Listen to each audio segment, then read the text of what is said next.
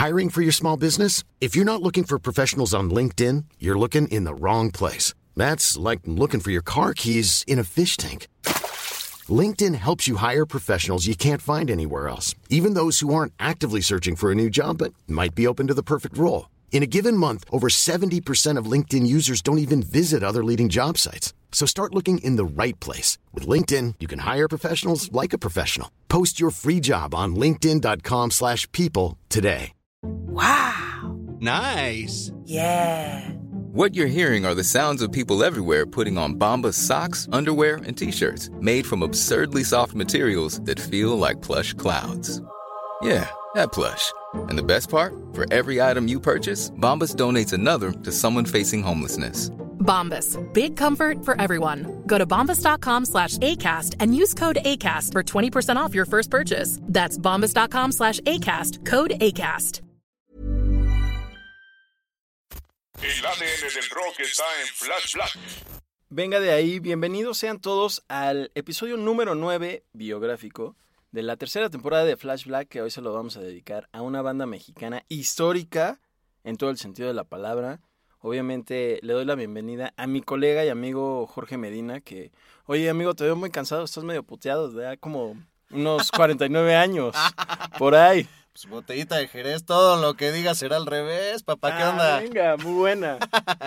Oye, no, pues qué, qué placer estar aquí compartiendo. La verdad es que hemos sentido mucha responsabilidad por entrarle a este tema, pero pues en el fondo dijimos al final, güey, hay que hacerlo, hay que honrar a esta legendaria banda, muy, muy importante eh, en la historia de la música de México y que sobre todo, pues puso muchos cimientos para movimientos musicales que sobre todo, y bueno, por nuestra edad conocemos mejor que vinieron en los 90 y que sin expresiones como las de Botellita de Jerez y sin aventuras creativas así, pues quizá no hubieran tomado ese giro, ¿no? Así es, indirectamente ya la, la mencionaste, se trata de Botellita de Jerez, integrada, eh, al menos la alineación original, por Sergio Arau, el Mastuerzo, también conocido por su verdadero nombre como, Francisco Barrios. y Armando Vegagil, que en paz descanse. Digamos que es, eh, es el trío original del que nos vamos a encargar de hablar el día de hoy, sin, digo, olvidar que también siguieron adelante después, sin Sergio Arau, pero ya tocaremos ese tema. Sí, ya lo habíamos anunciado desde el Sonidos y Noticias, no nos lo pudimos aguantar. Y además, honor a quien honor merece. Este podcast es la primera vez que puedo hacer una entrevista con uno de los personajes de la banda. Ha sido Sergio Arau. ¿Qué pasión canales? Soy Sergio Arau. Les mando un saludísimo a todos los que están aquí en Flash Black escuchando esto. Y soy fundador de Botellita Jerez este, y de los Heavy Mex y los mismos Ángeles y La Venganza Moctezuma y varios más. Aquí, síganle aquí y nos estamos viendo. Chido, guay. Flash Black. Tú tuviste pues ese honor de topar a tu tocayo. Yo me encontraba en Estados Unidos en ese momento, deportado. Ay, sí. Deportado de aquella por blanco. Ay, sí. y este. Y güey, pues te echaste una buena plática con él ahí en una cafetería. A pesar de que hubo como 25 interrupciones de no gustan cooperar, no quieren una paleta. Ay, amigos, ustedes que son tan guapos y tienen esos ojos, no quieren. Sí, la verdad es que esa situación fue bastante catastrófica. Justamente, bueno, Sergio Arau en la actualidad tiene un grupo que se llama Sergio Arau y los Heavy Mex, y en los Heavy Mex to- toca un amigo mío que se llama Pablo Salido, quien justamente lo mencionamos hace poco. Ah, Que fue que fue matrimoniado por Dee Snyder. Él mismo, él toca el bajo eh, con él y pues le escribí, le dije, oye, ¿crees que nos puedas ahí nectear? Afortunadamente, muy chido, nos proporcionó el contacto y fue así como pudimos contactar a, a Sergio Arau, que vive en Los Ángeles y bueno, viene mucho a México, pero fue un poco al principio como difícil que pudiéramos agendar con él y afortunadamente nos tocó que él estuviera aquí en México y nos pudiera ver y pues darnos esta entrevista súper chido, una persona muy amable, muy, humilde, güey, muy sí. noble y sobre todo con ganas de contar su historia, ¿no? Creo que hay que resaltar también, creo que lo hicimos en el capítulo dedicado a los discos de Caifanes, que pues encontrar información sobre nuestro contexto histórico musical es muy cabrón y qué mayor honor que hablar con la persona que fue, pues la verdad, la mente maestra detrás de este proyecto de, Bo- de Botellita. Sí, gracias a él es como se da toda esta onda de sátira, de albur, cómica, Sí, eh, en este en este grupo de rock que pues empezaba a ser pues lo clásico, ¿no? Guitarrazos y toda esta onda, pero sí Arau tenía muy en mente desde el inicio que él quería enfocarse y mezclar toda toda esta tirada del rock y el albur, la comedia y lo lograba muy bien. Sí, puta, pues es difícil tomar decisiones de por dónde nos vamos a ir y qué palabras de él vamos a tomar. Por supuesto estarán escuchando extractos de, de lo mismo, pero pues qué chingón que están aquí acompañándonos y ojalá a alguno que otro de ustedes, sea en Estados Unidos, en cualquier otro país y por supuesto aquí en México, pues tengan el gusto de volver a, considerar escuchar esta banda o descubrirlos, porque debe haber muchísimas generaciones que no los conocen. Y como él te mencionó con el documental de Rompan Todo, que él sale ahí entrevistado, pues agarró muchos fans también internacionalmente, ¿no? Actualmente, gracias a ello, también se ha inspirado en seguir creando música. Está por sacar un nuevo disco que no es con los Heavy Mex. Dijo que no podíamos mencionar de qué va. Ajá. Pero es algo que se viene, es algo interesante incluso y nuevo para él y que estaremos escuchando dentro de poco y también por ahí se prepara un documental que también del que hablaremos ya cuando lleguemos al punto exacto en este podcast. Y puta, pues mencionar, como él de su propia boca lo dijo, jamás ha sido reconocido por su labor musical con ningún premio. Ya lo escucharán ustedes en este extracto que a continuación viene, como propuso un premio para él, muy cagadamente. Sí, inspirado también en Bob Dylan y el premio Nobel. Ah, exactamente. A mí nunca me han dado un premio por la música, man. nada, nada, nunca me han nominado ni nada. Y yo espero, cuando le dieron el, el, el Nobel a, a Bob Dylan, me- ahí me nació la esperanza. Espero que a mí por lo menos me den el TV Nobel. Pues sí, Sergio Arau, un hombre, digo, nos vamos a centrar mucho en él porque pues es el, el punto de partida y como decíamos, el creador de este, yo lo llamaría movimiento musical. Ya es un hombre que acaba de cumplir 70 años, o sea, nacido el 14 de noviembre del 51 y pues tiene la edad de nuestros padres, güey, o sea, recién cumplidos los, los 70. Por lo mismo, pues es bien chido acercarnos, pues ya como casi cuarentañeros, o bueno, tú siéndolo, pero en una etapa muy fresca de los 40. Hombre, gracias amigo. Pero pues, güey, o sea, la botellita empezó en el 83, o sea, yo tenía un año de edad, cabrón. Ah, tenías un año, venga, yo Sí. pues ya gozaba de tres, ya estaba acá desarrollando proyectos así como Meta de Mark Zuckerberg. Guacarroqueando así, pero pura guácara de, ju- de juguito y... Sí, ya estaba guacarroqueando. Él cuenta que estaba muy, en esos tiempos est- estaba muy eh, clavado en tocar en lugares, con bandas, venía de toda esta onda de Avándaro, estaba muy inspirado para no solo crear rock, sino también para hacer eh, historietas, Sí, digamos, güey. dibujar. Sí, también gran caricaturista político, perdón que te interrumpa, y güey, muy importante subrayar pues que él tocó en Avándaro, como dices, fue de las generaciones de del 68, iba en la prepa 4, también mi papá iba en la prepa acá de la de Tacubaya que que hasta hace muy pocos años conservaba los balazos en, en la puerta, güey. Unas puertas de metal acá. Y, y bueno, pues de la, de la misma generación, de las mismas vivencias y de la misma censura que sufrió el rock and roll. Y él menciona que tanto bajón le dio esa censura que abandonó la música por más de 10 años, ¿no? También importante resaltar que casi todas sus bandas van de acuerdo a refranes de la cultura mexicana. Eh, su banda en ese momento se llamaba La Ley de Herodes, que acá el refrán dice, pues la Ley de Herodes, o te chingas o te jodes. Sí. Ya dijimos el refrán de botellita de Jerez, todo lo que digas será al revés.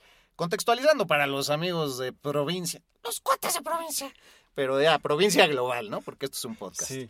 Y este.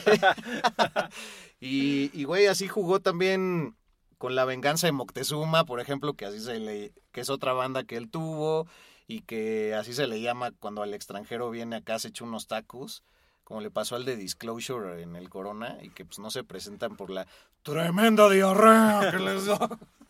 Sí, la neta, también no solo en el título de, de sus bandas, sino también en las letras y en los nombres de estas canciones. Digo, también solo hay que pensar que el guacarrock es una mezcla entre la palabra guacamole, 100% mexicano, y el rock, de ahí que nace.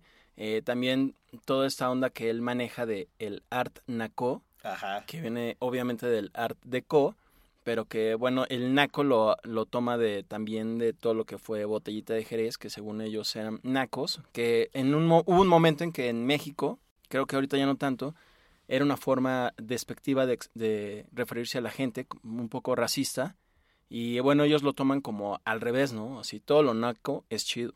Sí, eh, muy interesante que menciona que viene también a partir de un momento histórico en Estados Unidos donde había una frase que era Black is good, ¿no? Tra- tratando de reivindicar a las razas afroamericanas y demás, y de dijeron, güey, pues, naco, es chido, no es denigrante.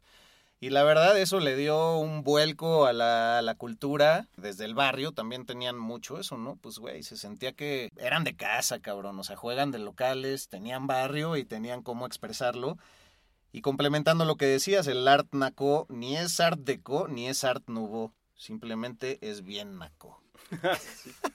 Y él lo ha aplicado también, como dijimos, en, en su arte. Y él, por ejemplo, lo ha incorporado esta onda de art naco en tomarlo callejero en algo divino, ¿no? O sea, volverlo divino, volverlo arte, y es lo que él también ha hecho, no solo en sus pinturas, sino también en sus pro- propios discos como solista. El último que se llama Rudo, la portada él la hizo, y es un luchador con, con unas alitas de ángel. Ah, güey, como arte sacro, digamos, pero pues, arte naco. Ay, sí. Arte naco. Además también Botellita de Jerez y gracias a Sergio Arau eh, incluyeron mucho lo que es la lucha libre mexicana, que es una tradición de, de todo este país, en el que ahora, por ejemplo, muchos extranjeros ya están bien clavados y siempre van a ver las luchas, pero pues ahí también tuvo un poquito que ver Botellita de Jerez, sobre todo en los 80, ¿no? Con la iniciación de Sergio Arau en Botellita de Jerez y todo este rubro de la lucha libre. A huevo.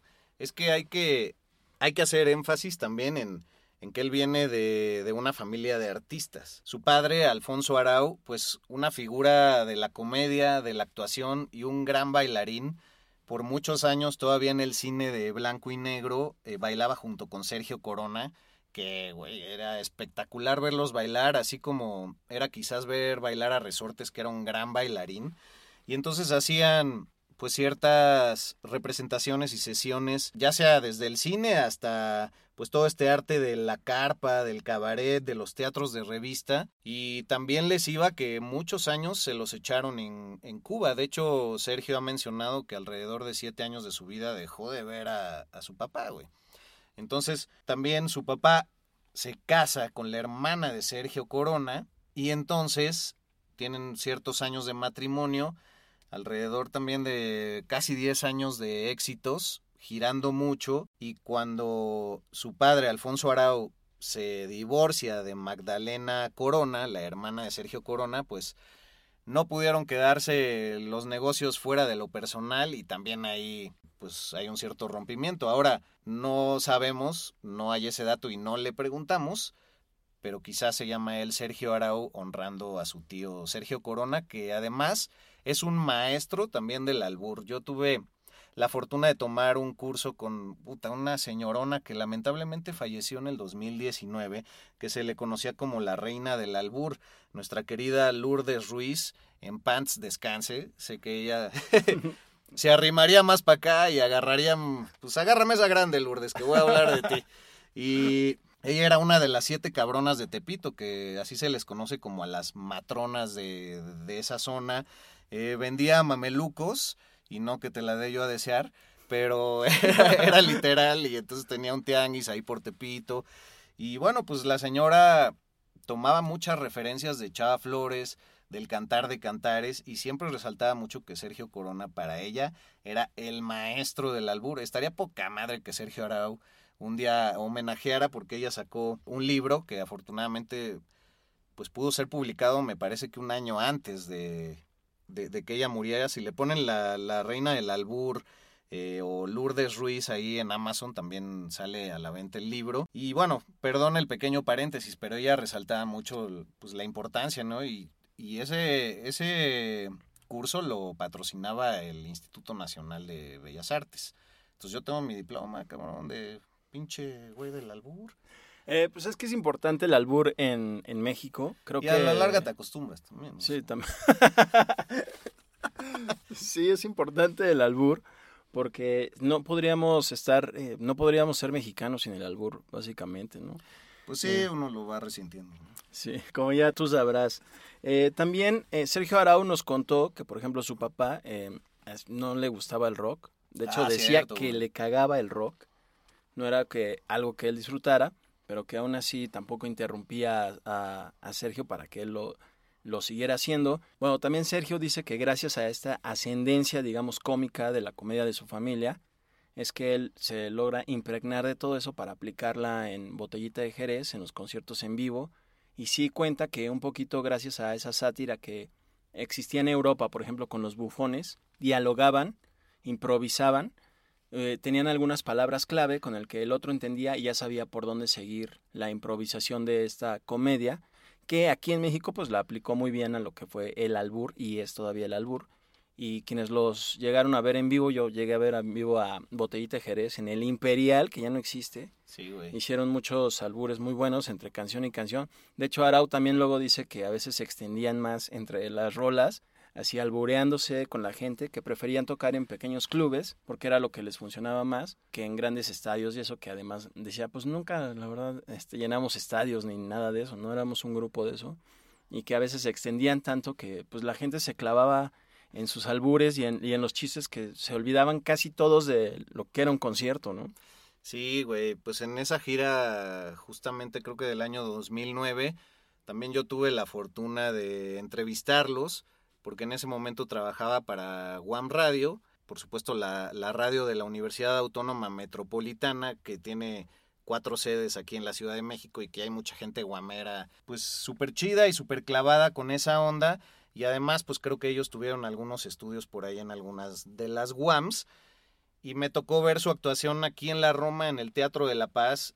Fue espectacular, lo transmitimos en vivo y tuve la suerte pues de ver al- a la triada principal por primera vez, compartir un- un- unos buenas palabras, unos buenos toques con el Mastuerzo que siempre trae su hitter ahí bien cargado y güey, pues estuvo muy muy chingón. Vamos a subir unas fotos de eso en las redes, obviamente, las tuyas y, y las mías. Y, y retomando lo que decías del papá de Sergio, pues también este, este grupo musical que se llamaba Los Tepetatles, pues ya es casi casi como de culto, ¿no? Encontrar un disco de ellos en el Tianguis del Chopo o algo así debe ser algo muy cabrón. Sí, ya es una reliquia. Es una reliquia, obviamente solo en, en, en YouTube se encuentran cortes musicales de ellos. Y se llamaban los tepetatles por aquello de los, de los petates, un juego de palabras, pero también tomando este rollo de los Beatles, ¿no? Porque pues también él menciona que el- todo este rollo de la explosión británica le cagaba el movimiento que le- pues, le estaba a flor de piel cuando él era ya muy vigente. Sí, era una forma de burlarse de todo ese movimiento que venía... La invasión británica. Exacto, era extranjero y como que venían como muy bonitos, muy limpios, que era totalmente diferente a lo que se veía aquí en ese momento. Creo que es un gran movimiento y que dice que sin duda eso le ayudó también a Sergio a, a influenciar su estilo, que ya aplicó con Botellita, ¿no?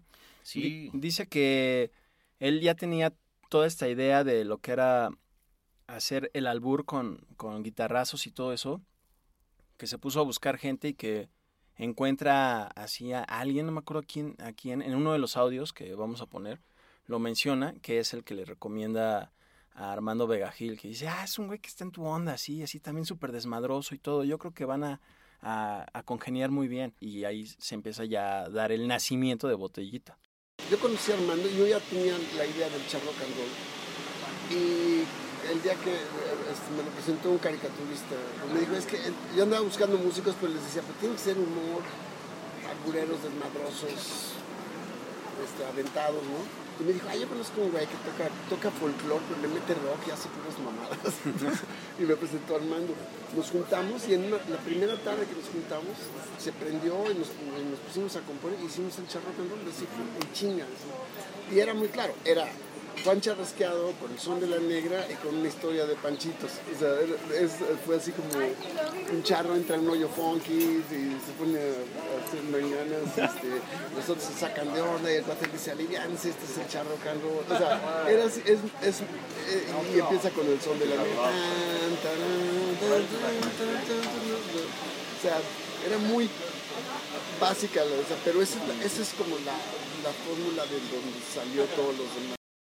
Ya que decías esto de su infancia en donde pues se codeaba gracias a su padre con, con toda esta gente tan importante para nuestra cultura, pues su papá conocía a Tintán. Chava Flores y Carlos Monsiváis estuvieron involucrados con los tepetatles escribiendo rolas. También gente de los locos del ritmo, eh, si no me equivoco, tocaban con él. Güey, imagínate esa cultura de, de palillo, güey, de puta, del ay, no más clavillazo, güey. Toda esa cultura, gente que iba a tu casa y pues imagínate también ya la bohemia se ha de haber puesto muy buena, güey. Entonces todo eso te marca y perdón el paréntesis, pero es importante decirlo antes de, de entrar en este rollo de cómo se conocen estos hombres que pues sus nombres cristianos, por si ustedes no lo saben, es Armando Vega Gil Rueda, Sergio Alfonso Arau Corona, o sea, lleva el, el nombre de su padre, y Francisco Arturo Barrios Martínez, güey, que era conocido como Paco Naco antes de, de entrar a Botellita, güey. Sí, la neta es muy difícil saber referirse al Mastuerzo con ese nombre. Eh, yo lo he visto varias veces ahí en el Chopo, casi siempre. Bueno, ahorita ya no tanto.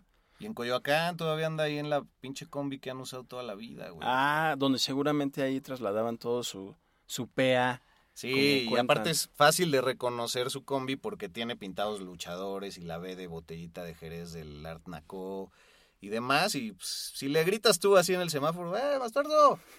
Si te dices, digo, qué pedo, chido, chido, carnal, chido. Oye, además Botellita de Jerez, en- eh, cuenta Sergio Arau que en los 80 llegaron a tocar como 360 veces en un año Puta. y que a veces se echaban de 3 a 5 tocadas en un solo día. Sí, güey. Y, y me llamó la atención que decía, no, tocábamos en la Narvarte, en la Roma, en el centro, en la Condesa, cuando obviamente pues no estaba gentrificado como ahora, que era una zona pues normal, Sí. a lo mejor hasta también en ciertas partes peligrosas, y que ahí era donde armaban las, las tocadas en fiestas como para no más de 100 personas. No, güey, esa, esa etapa de haber sido poca madre, la verdad. Sí, que también en el, terremoto del 85, como que en una zona de la ciudad para animar a la, a la gente, se conectaron ahí fácilmente, dice Sergio que antes era mucho más fácil, en una esquinita ahí a tocar, y que era más sencillo que ahora que todos preguntan, oye, ¿qué, ¿cuáles son las bocinas que vas a llevar? ¿Qué tipo de amplificador tienes? Sí, creo que eso cambió mucho en el medio mexicano, ¿no? Ahora muchos mencionan que nadie se apoya entre sí, que incluso por eso el reggaetón triunfa más en lugares como México, porque entre en- los reggaetoneros sí se apoyan, y aquí ha pasado algo que se aíslan, pero güey, pues en esa época, o sea, Chava Flores, el propio Rodrigo González, pues se codeaban con ellos. Pero pues justo Sergio menciona que ya tenía en la cabeza todo el concepto para, no el nombre todavía de la banda, pero para, pues para hacer esta, esta sátira con esta irreverencia, estos sketches eh, sonoros, estos albures, esta crítica, como decía, pues ese barrio, ¿no? Y del rescatar a los personajes populares como el Santo, por ejemplo, para algunas canciones, y que la rola de Charrock and Roll es la primera que ya tenían. Y bueno, vamos a contar antes cómo se, se reúnen, pero cuando conoce a, a Vega Gil es que ya le empieza a enseñar este material, ¿no?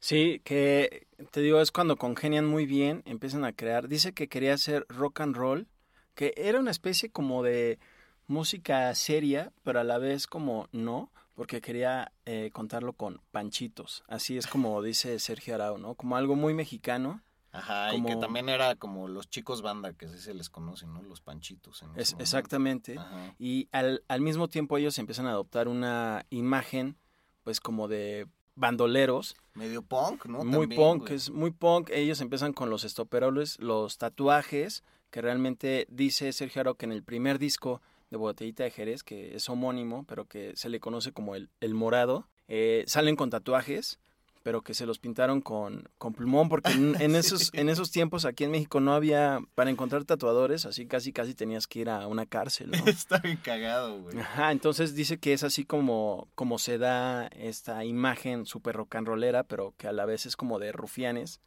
como que dan miedo y que la gente, eh, digamos, nice o como bien, le sacaba de onda, ¿no? De un grupo así. Y creo que de ahí es donde empieza a evolucionar todo esto de Naco es chido, ¿no?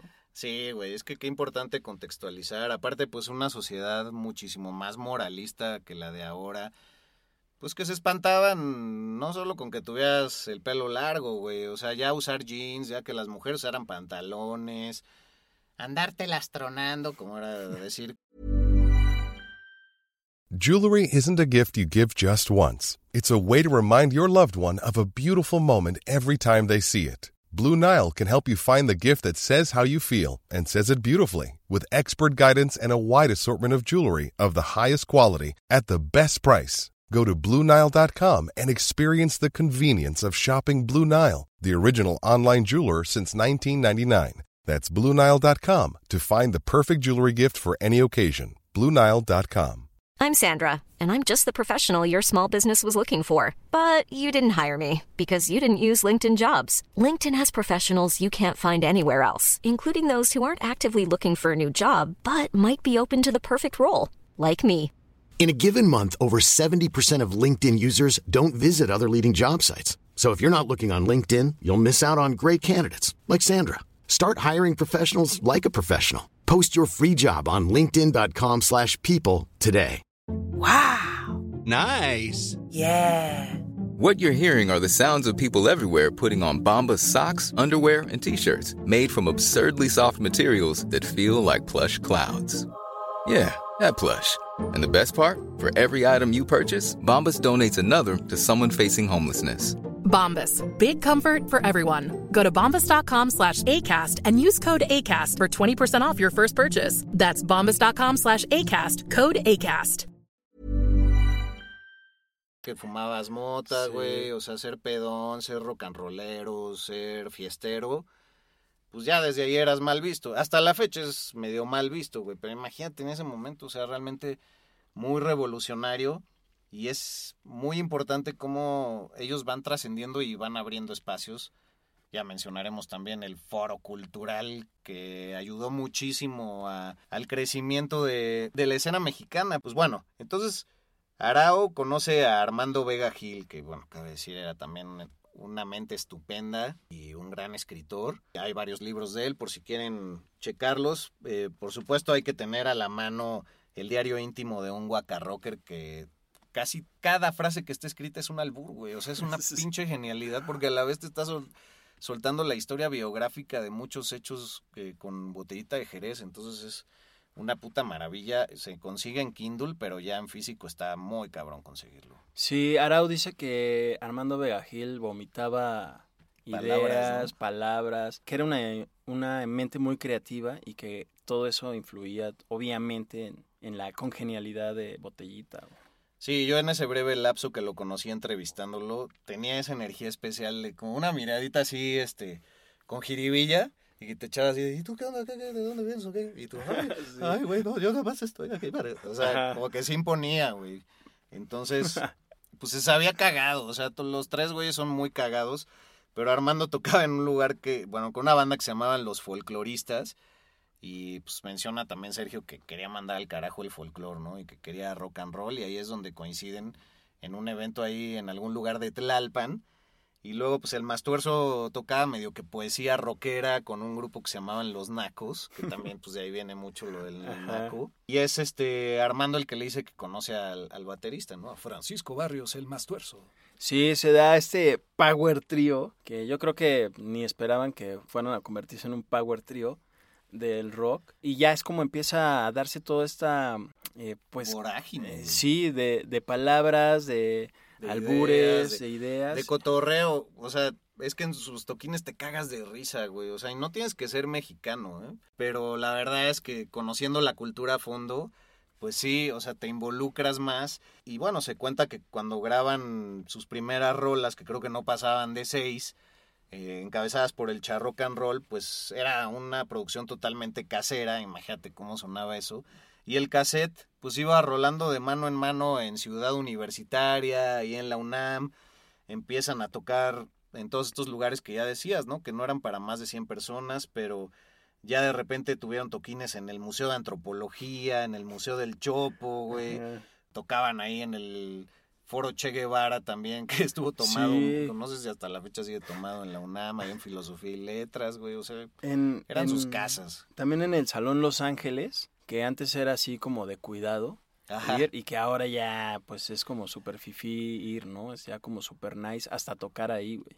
Sí, sí, Pero- pues un salón de baile que ya yo creo que se volvió de folclore eh, público y que puedes ver ahorita muchos extranjeros yendo, así como en las luchas, ¿no? Que ves las primeras tres filas de la lucha libre y ya está lleno así de puro extranjero que obviamente pues está disfrutando la Ciudad de México por pues, las bondades del cambio del dólar al peso, ¿no? Sí, oye, otra anécdota interesante, que gracias a Sergio Arau, eh, Alfonso André y Saúl Hernández de Caifanes, que antes eran las insólitas imágenes de Aurora, se hicieron su primer tatuaje con ellos. Ah, no mames. Sí, fueron a Guadalajara a tocar, entonces les dijeron a los de Botellita, oye, pues qué onda, tráete otra banda. Ellos se jalan a las insólitas y ahí es que Alfonso André y Saúl eh, tienen su primer tatuaje con- gracias a un, pues un chavo ahí que salió de prisión en, o algo así en el 84, Sí, que- 85. Que, nadie por ahí. tatuaba, güey. Sí, entonces ahí de hecho, hasta con tinta, me acuerdo del tatuaje también del Mastuerzo, que hasta la fecha lo tiene así todo, todo gacho, pues supongo que no se lo retoca por lo que significa, porque Ajá. es un osito de peluche así, Sí. el que se ve en la portada del disco debut del Botellita de Jerez. No, y dice que además no había pues agujas, entonces que usaba, que esta persona usaba una... Como cincelito. No, una cuerda de guitarra, güey. Entonces que obviamente cuando penetraba la piel, que todos se hacían así, como que chiquitos se encogían y cerraban los ojos así, no, espérate. Ay, güey". cabrón.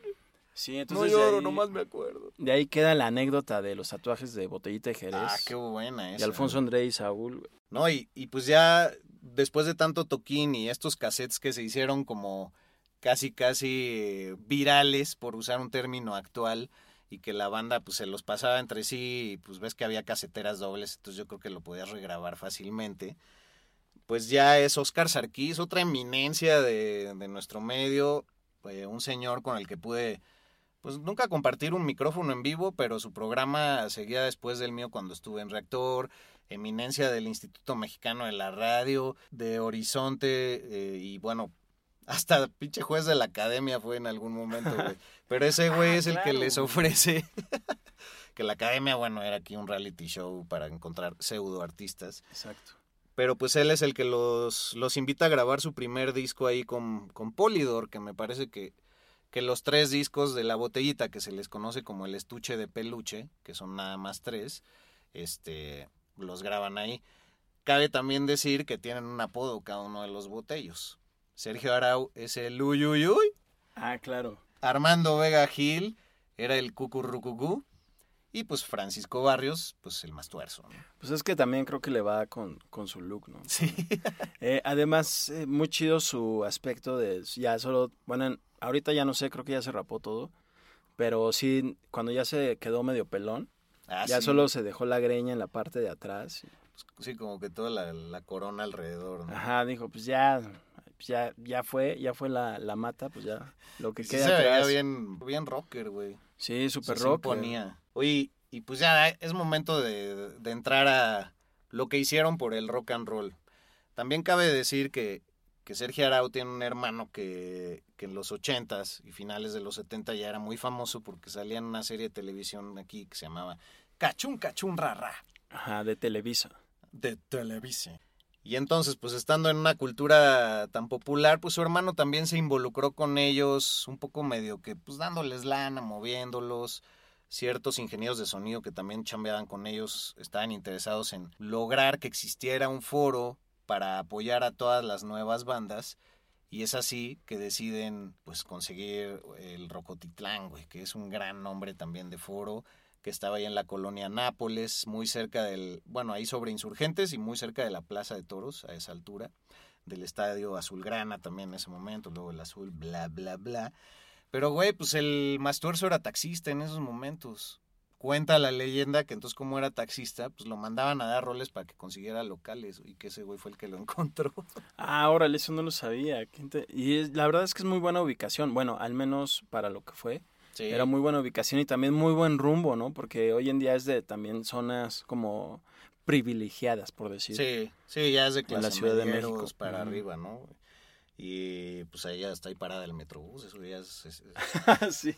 Rocotitlán que eh, crearon como un espacio para bandas que solo cantaran en español, Exacto. porque había varios donde hacían covers de bandas de habla inglesa y aquí solo podían tocar en español y, es que en ese momento había muchos grupos que tenían nombres en inglés, ¿no? Por ejemplo, seguía el Tri, entonces, como Three Souls in My Mind, estaba Kenny y los Eléctricos, que se llamaban Kenny and the Electrics, y Ritmo El- Peligroso, El Dangerous Rhythm. Dangerous Rhythm, que muy rifados que se pusieron ese nombre en ese momento. Sí, darle el crédito también al señor Piro, que tiene un gran podcast que se los recomendamos, que se llama ¿Cómo está la banda? Con una memoria privilegiada y bueno, también de ahí hemos sacado mucha información para este programa, hay que decirlo. Y pues habla con todos los rockeros más importantes de la escena mexicana, entonces si pueden por ahí buscar sus entrevistas, aunque es un poco así como que autorreferencial siempre, ¿no? Es como que yo te pregunto, "Oye, este, entonces, ¿en qué foro tocaban en ese momento, Sergio? Pues tocábamos en el 60s. El y lo- 60s, claro, no, yo me acuerdo, ahí este, Oscar Rubutria, ahí que te abría la puerta, te decía, no, ¿qué onda que ya vas a rockear? Ah, y entonces yo me acuerdo que en esa, ay, perdón, eh, ya me olvidé de ti, ¿no? Pues no, así es ese güey. Sí, sí, sí. Pero está chido, maneja una unas historias muy chingonas. Sí, muy chido, muy dinámico su podcast.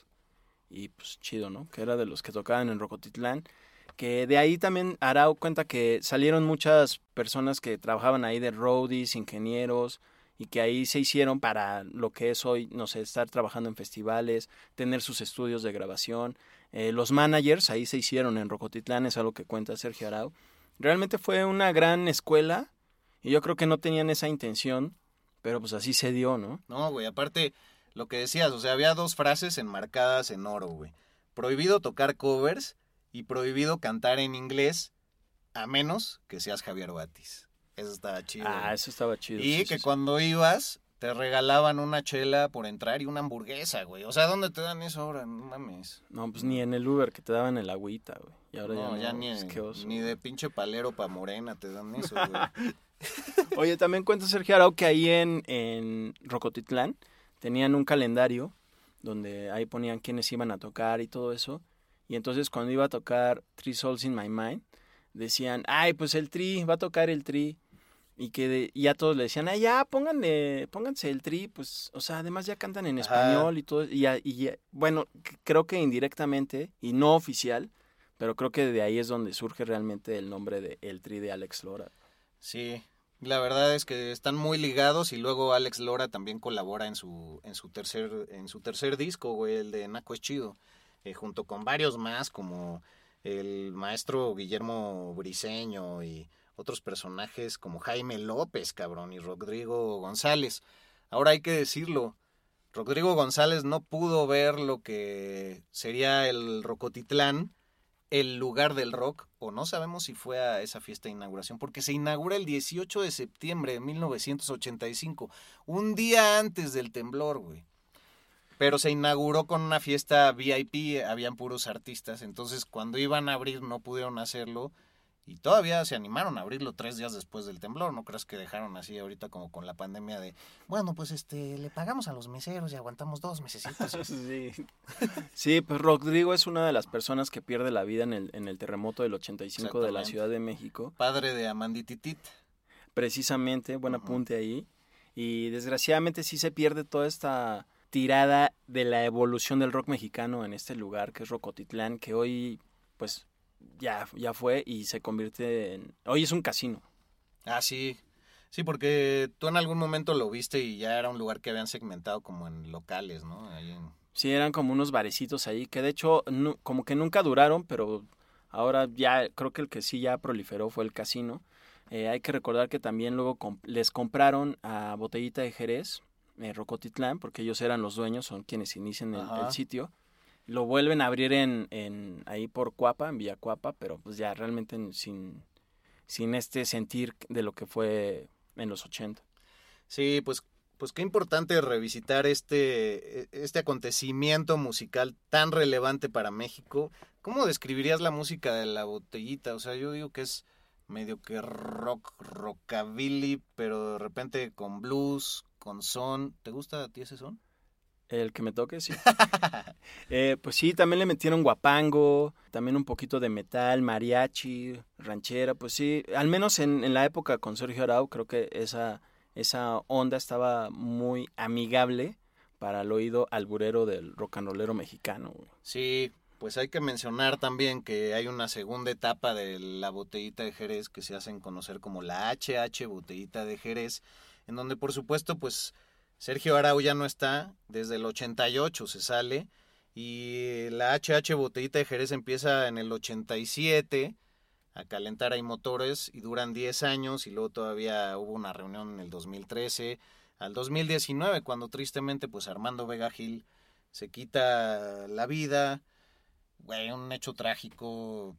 A mí la verdad me entristeció muchísimo. Para los que no sepan, pues bueno, este hombre era el bajista de la banda, Mastuerzo siempre fue el baterista, Sergio Arau eh, vocalista y guitarrista. Y eh, pues tenía muchas denuncias de Me Too que él alegaba que eran falsas y se le desprestigió. También podría haber venido de un periodo de depresión y se quita la vida a ojos públicos. O sea, se quita la vida en la calle. Sí, de hecho creo que es realmente una, una denuncia que es la única, porque creo que no le lograron comprobar nada a la chava que lo acusa, no le logran comprobar realmente así con hechos o, o mensajes eh, pues de lo que se estaba dando en, en este movimiento de Me Too y, y como que realmente pues él pierde la vida, pero se apacigua todo lo que refiere a su muerte y esta acusación, ya no se vuelve a mencionar nada más Ajá. por lo mismo, ¿no? Y, güey, lo más cabrón fue que tuiteó que se iba a quitar la vida antes de hacerlo, unas horas antes. Entonces, pues eso habla de que sí está en un momento muy oscuro. Le sobrevive, me parece que un hijo pequeño. Bueno, muy triste ese rollo, pero, pero yéndonos a otra dimensión de esto, cuando se sale Sergio Arau, pues entristece un poco porque se da cuenta que ya hay una botellita de Jerez porque los ve anunciados, cabrón, o sea, en Los Ángeles. Sí, según esto habían quedado en que no iban a continuar como botellita de Jerez. Que ya era intocable, ¿no? Exacto, es por eso que luego ellos le agregan el HH, que pero- significa la, como la honorable, ¿no? exactamente, y es, es por lo que Sergio Arau dice, pues sí me cagó, me cagó que hicieran eso. Luego se entera que van a tocar en Los Ángeles. También Eh, les, le caga un poco que toquen medio que cumbia, güey. Ah, sí, Cuando porque- entra el señor González, este Rafael González y Santiago Ojeda ya también ahí encabezando. Sí, de hecho, Arau cuenta que ya la HH Botellita de Jerez gana un premio eh, de la revista Eres de los No 90, mames. que era como para jóvenes. Yo creo que es como lo que hoy sería, es más bien la revista Tú. Ujú. Eh, se ganan un premio por mejor banda tropical y pues, pues ya no le deja de gustar a mucha gente, a los rock and rolleros sobre todo, porque dicen que se venden y todo esto. Y pues ya en ese encuentro en Los Ángeles, dice Arau que él va a verlos porque ni siquiera le avisan que van a tocar ahí. Va con muchas ganas de reclamarles, pero que pues se encuentran así como amigos, se- sienten la buena vibra de lo que fue, fue la alineación original y pues ya es así como se da la reunión en 2005 otra vez, que dura como hasta el 2012 me parece, o 2013, bueno, por ahí. Sí, no sé si fue, no sé si fue constante, eh, pero sí hicieron unas pequeñas giras. Fue cuando nos tocó verlo a ti en el Imperial, a mí en, en el teatro este de- que es de la UAM, el Teatro de la Paz. Y eso alrededor del 2009 fue que sucedió. También aparecen en un Vive Latino, que ahí como que retoma mucha fuerza, ¿no? El Vive teniendo pues estas banderas de de repente resucitar a, por ejemplo, la primera reunión de Caifán es importante y así, pues a ese nivel están los botellos, claro. No son tan populares y quizá llenan foros pequeños, pero a lo que yo iba en un principio de bandas que han influenciado, bueno, claramente Café Tacuba, que acepta esa influencia en su disco Avalancha de Éxitos del 96, haciéndole un gran cover a Alarma la de Tos, que es originaria de la botellita, y que es una forma muy oscura y muy creativa en el que la botellita habla sobre este periódico El, Alarma, que era pues totalmente amarillista y de nota roja, haciendo la historia de esta Lola, que era una mujer que sufría abusos, que era jorobada y demás, y que es una canción que ustedes pueden seguir disfrutando. Y bueno, yo creo que también influyó mucho a bandas como La maldita vecindad y los hijos del quinto patio. güey. Claro, también Molotov, eh, también a Riesgo de Contagio, por ahí, y también, sobre todo, a El Gran Silencio, que tienen su Chuntaro Style, Ajá. que ellos realmente le dicen a Arau, oye, pues gracias a, a Botellita, pues nosotros somos El Gran Silencio, o sea, lo que somos, ¿no? Y que el Chuntaro Style es como el guacarrock de Botellita de Jerez. También bandas más actuales, por ahí también menciona Sergio Arau que de Nalgas, por ahí tienen un estilo similar. Pues, lamentable banda, pero Sí. mi- es, mi, es mi opinión. Y pues sí ha influenciado todavía hasta la fecha. Creo que indirectamente, pues de- de- a lo mejor de lo que fue mm, Café Tacuba, pero Café Tacuba ya venía de toda esta escuela de botellita. Eh, también me gustaría señalar que Sergio Arau, lo que fue su disco solista del 93 por ahí, que se llama Mi Frida Sufrida, es realmente como una continuación de ese sonido eh, que tuvo él con. Botellita de Jerez y su más reciente álbum solista, que ya habíamos dicho que se llama Rudo, eh, creo que es del 2018, por ahí. También suena todavía mucho a Botellita, aunque más, más rockerón, ¿no? Un poquito ya más directo, no por nada la, la banda se llama Heavy Mex y ya, gracias. Oye, pues ya para redondear, porque pues este capítulo va a ser de los más largos, pero pues honor a quien honor merece, pues honrar la vestimenta, ¿no? Estos pantalones de charro que usaban poniéndoles estoperoles, de los primeros también en ser, pues, pues sí, un parteaguas en ello, eh, ponían peluche en sus instrumentos, o sea, no crean que Eugenio Derbez fue el primero en pensar esas mamadas. Eh, usaban máscaras de luchadores, estos tatuajes con dibujos de, de plumón. Y bueno, pues es una crítica humorística espectacular, güey. O sea, yo que, y bueno, tú, tú también, güey, eso compartimos mucho, que somos de jugar mucho con las palabras, con las expresiones, como que inventarnos cosas como, pues, Chanzón y Dalila. No, no se lo vayan a fusilar, eh, por ahí. O el, pues, ¿cómo va la birria? Y así, ¿no? En lugar de decir cómo va la, la vida, o el que no es nuestro, pero es el vaya, vaya, Tacubaya, y cosas así. Güey, pues es hermoso, cabrón. O sea, pues de atallones en los sillones y duro, duro contra el muro. Todas esas cosas son hermosas, güey. Nos hacen reír. Estamos en, en épocas en donde se están resignificando las cosas, pero no por ello dejaremos de reír de lo que tanto significó en ese momento. Oye, y también una exclusiva que vamos a dar aquí, gracias a Sergio Arau, es que el próximo año, en 2022, va a salir una serie documental sobre todas las anécdotas de Rocotitlán. Sí, rifadísimo. Chingón, y que está produciendo Arau, que, quien también no hemos dicho, pero también es, Es cineasta. cineasta. entonces, Y hasta fue creador de la jornada, me parece. sí, muy Uno rifado. Estuvo ahí, güey. Ajá. Entonces va a Muchos el huevos, próximo un güey año. con muchísimos huevos de los que hace falta ahora y no me voy a, caus- a cansar de, de subrayar eso, güey. Y justamente él lo dice en la entrevista, que pues haz lo que te gusta hacer, ¿no? Pues qué más da, o sea, te van, a, te van a señalar siempre y, y a mí, por ejemplo, él a sus 70 años está súper rifado su look porque trae un mohawk, su- sus piercings, Ajá. sus tatuajes y siempre pues con, todo ese, con toda esa alma rocker que lo ha caracterizado por siempre. A sus 70 años, ¿cómo no? Güey, digno de decirlo, está bien mamado. No tiene una pinche cana en el mohawk. No sé si se quita lo de al lado para que se- no se vean las caras. Pero, güey, o sea, es el Dorian Gray del rock and roll mexicano. Exacto, güey. sí. O sea, 70 años y se ve neta, pues yo creo que unos años mayor que nosotros. Bueno, quiero pensar, en una de esas nos vemos más jodidos. Sí. Y sigue cantando muy chido ¿eh? y componiendo buenas rolas, güey. Sí, no, una eminencia. También yo me acuerdo cuando estrenó eh, su película, o bueno, es cortometraje de Un día sin mexicanos, que creo que también va a ser la segunda parte, ¿no? Sí, está planeándola. O creo que por ahí ya la tiene. Y, güey, una gran idea, o sea, ¿qué pasaría en Estados Unidos? Ustedes que viven allá, eh, queridos escuchas, ¿qué pasaría en Estados Unidos si en, si en una jornada laboral no estuvieran todos los mexicanos echando el país para adelante? Creo que también justo para despedir este capítulo y agradeciendo a todos por habernos escuchado, habernos regalado estos grandes minutos de su tiempo, cómo fue que nació que se empezaron a decir nacos entre ellos y fue justamente en un foro de, de Televisa, ¿no? Sí, donde les llamaron la atención por también decirse entre ellos ñeros. Ajá, entonces que, que se escuchaba así como la típica voz del, del set, que no se sabe quién habla, pero es así uno de los productores y que en Televisa no se dice ñero. Sí, entonces, que pues, la sí. represión, ahí ya estaba la represión. ¿qué Sí. onda? Flash Black. Gracias a ti por haberte rifado Ah, eh, no, no. esa bella labor, güey. Espero lo hayas disfrutado. Y pues bueno, no dejen de agarrarse este episodio para presumírselo a todos aquellos que dicen conocer del rock. Así es que despidámonos.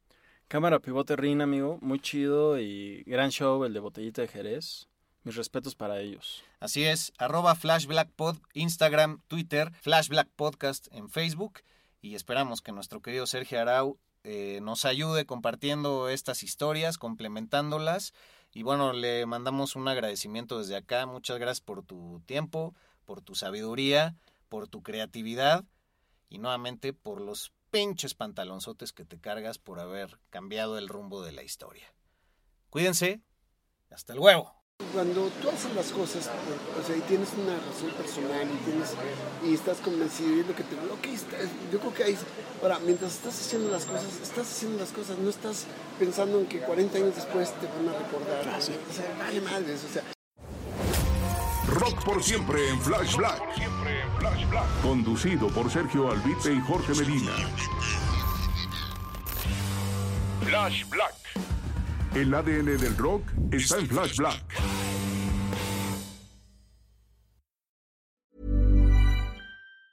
Even on a budget, quality is non-negotiable. That's why Quince is the place to score high-end essentials at 50 to 80% less than similar brands. Get your hands on buttery soft cashmere sweaters from just 60 bucks, Italian leather jackets, and so much more.